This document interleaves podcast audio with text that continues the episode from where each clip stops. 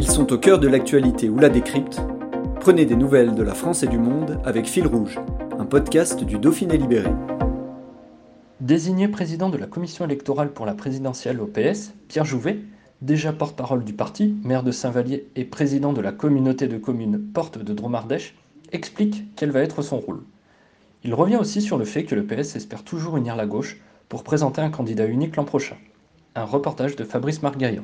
Nous avons euh, pris l'engagement avec le premier secrétaire du Parti socialiste, Olivier Faure, comme c'est euh, la tradition euh, du Parti socialiste, de faire choisir à nos militants leur candidate ou leur candidat à l'élection présidentielle.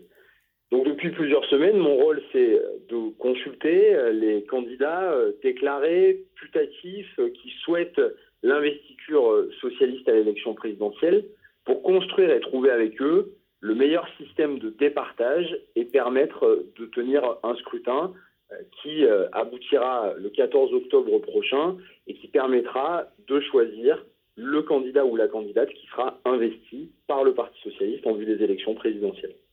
Aujourd'hui, euh, Anne Hidalgo a déclaré évidemment sa candidature. La semaine dernière, elle a écrit un livre dans lequel elle, explique les raisons de sa candidature. Elle a fait plusieurs interviews et elle va continuer d'en faire.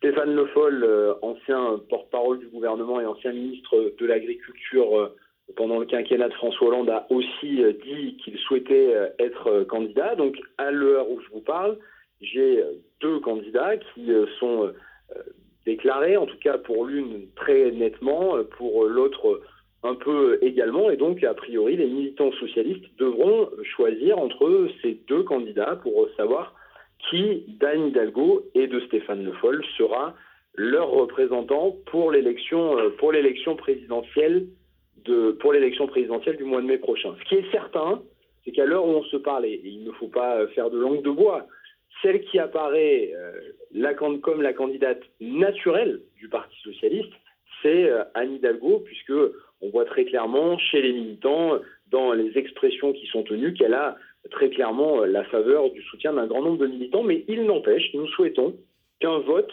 soit organisé pour permettre aux militants de dire clairement qui ils souhaitent comme candidat à l'élection présidentielle.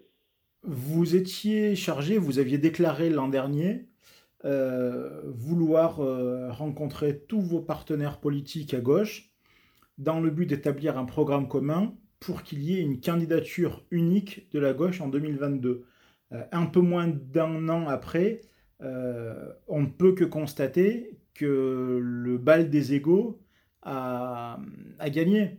Dire les égaux ont supplanté cette envie de candidature unique.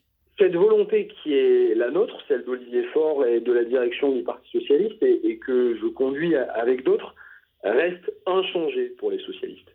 Nous considérons aujourd'hui que si la gauche est dispersée lors de ces élections présidentielles et lors des élections législatives, alors elle ouvre un boulevard non seulement pour la réélection du président de d'Emmanuel Macron, mais aussi et surtout, elle offre un risque majeur de voir euh, un nouveau duel entre Emmanuel Macron et Marine Le Pen au deuxième tour de l'élection présidentielle. Ce que nous disons, c'est que depuis maintenant trois ans, le Parti socialiste, après avoir connu une très forte déconvenue, après avoir été très nettement battu aux élections présidentielle de 2017 en ayant fait un peu plus de 6% des voix, aux élections législatives qui ont suivi, a retravaillé patiemment, avec humilité, en construisant un projet, en tendant la main à l'ensemble des forces de gauche et écologistes dans ce pays, en démontrant à travers différentes élections, aux élections européennes par exemple, mais aussi aux élections municipales, régionales et départementales, que le Parti socialiste était capable, quand il ne se considérait pas le mieux placé dans une élection, de laisser sa place à une autre force politique. Nous l'avons fait aux européennes, nous l'avons fait parfois aux élections régionales. Force est de constater, après trois années de recul électoral, qu'aujourd'hui, ce que nous voyons et ce que nous démontrons, c'est que quand le Parti socialiste est la force motrice qui rassemble le reste de la gauche derrière elle, le Parti socialiste amène à la victoire. C'est ce que nous avons prouvé aux élections régionales. Nous avons conservé les régions qui étaient dirigées par les socialistes. C'est ce que nous avons prouvé aux élections départementales.